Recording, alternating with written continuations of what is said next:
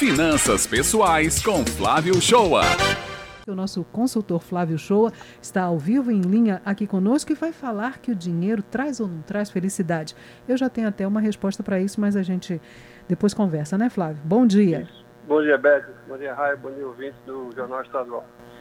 A pergunta é um pouco complexa, né? O dinheiro traz felicidade? É, assim, pega no conceito de felicidade, pode ser considerado como um estado emocional positivo, né? Sempre associado ao prazer, ao bem-estar, à percepção clara do sucesso, né? Acho que a felicidade está ligada a vários fatores. Dinheiro é um deles, mas existem também outros fatores importantes como a saúde, né? Eu até acho o impacto da saúde maior do que o dinheiro, né? Eu já vi muitas pessoas com muito dinheiro e sem saúde e isso não traz realmente felicidade, né? Para aqueles que não traz felicidade, o dinheiro ele pode pagar suas contas, a escola dos filhos, as férias, a aposentadoria, o lazer, a casa, o carro e por aí vai, né? Agora a reflexão maior é o que está retornando com esse gasto de dinheiro para a pessoa. O pagamento da escola do filho, ele está se desenvolvendo? Então, assim, o retorno, ele é o principal ponto disso, né? É, o dinheiro ele não pode ser o nosso mestre, a causa última da nossa felicidade, né? Mas sim uma maneira de trazer conforto para nós e para a família, né? Então, uma boa saúde financeira, eu acho que é sim um caminho para uma vida confortável, né? Se a pessoa tem dinheiro, uma vida equilibrada, uma boa relação com o consumo, ela tem uma relação saudável com o dinheiro. Então, ela pode ser uma pessoa feliz. Para a pessoa que não tem tanto dinheiro, que tem a mesma vida equilibrada, bom senso nas atitudes, né? Mesmo sem dinheiro, ela também pode ser feliz, né? Isso não quer dizer que uma família que tem uma renda de 5 mil reais por mês, ela será mais feliz de uma família que tem uma renda de 4 mil reais por mês. Essa diferença, ela não vai representar algum cronômetro ou alguma temperatura de que a pessoa é mais feliz ou menos infeliz, né? E para aquelas pessoas que acham que o dinheiro traz felicidade, ela pode ter uma reflexão assim, a felicidade está nas coisas impagáveis, aquilo que eu não posso pagar, é através disso que eu vou ser feliz, né? Eu vi uma vez um artigo de um americano, um psicólogo, eu anotei isso na minha agenda, que ele falava que as pessoas buscam um nível de riqueza material impensável em relação às gerações anteriores.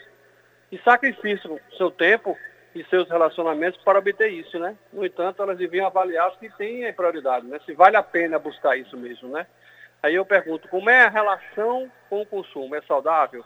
Senão pode ocorrer aquele sentimento e comportamento de consumir o tempo todo. E o fato de se consumir o tempo todo não vai trazer a pessoa mais feliz ou menos feliz, né?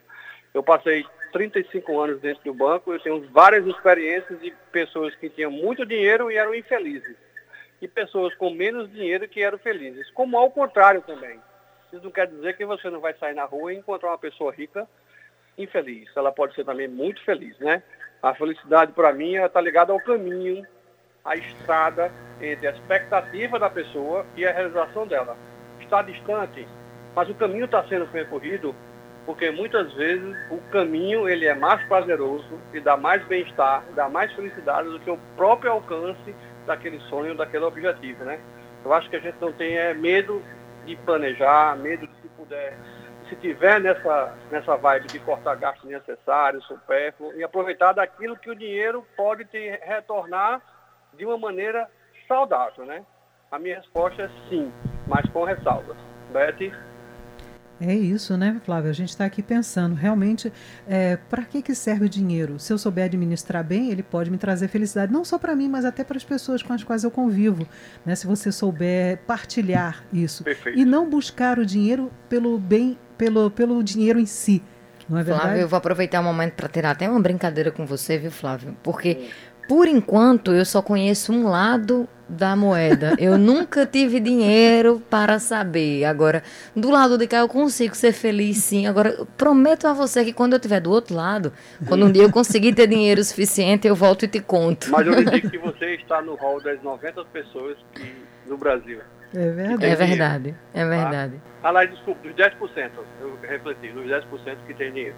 Pois é, né? A gente está é. vivendo num momento tão difícil, né, Flávio? Jogar uma relação de dinheiro para aquelas coisas impagáveis, né? Que não uhum. pode alcançar, né? É verdade. Se a gente não pode alcançar, são impagáveis, talvez a felicidade nossa não esteja naquilo ali. A felicidade esteja bem perto, a gente não esteja notando que a gente tem uma vida feliz.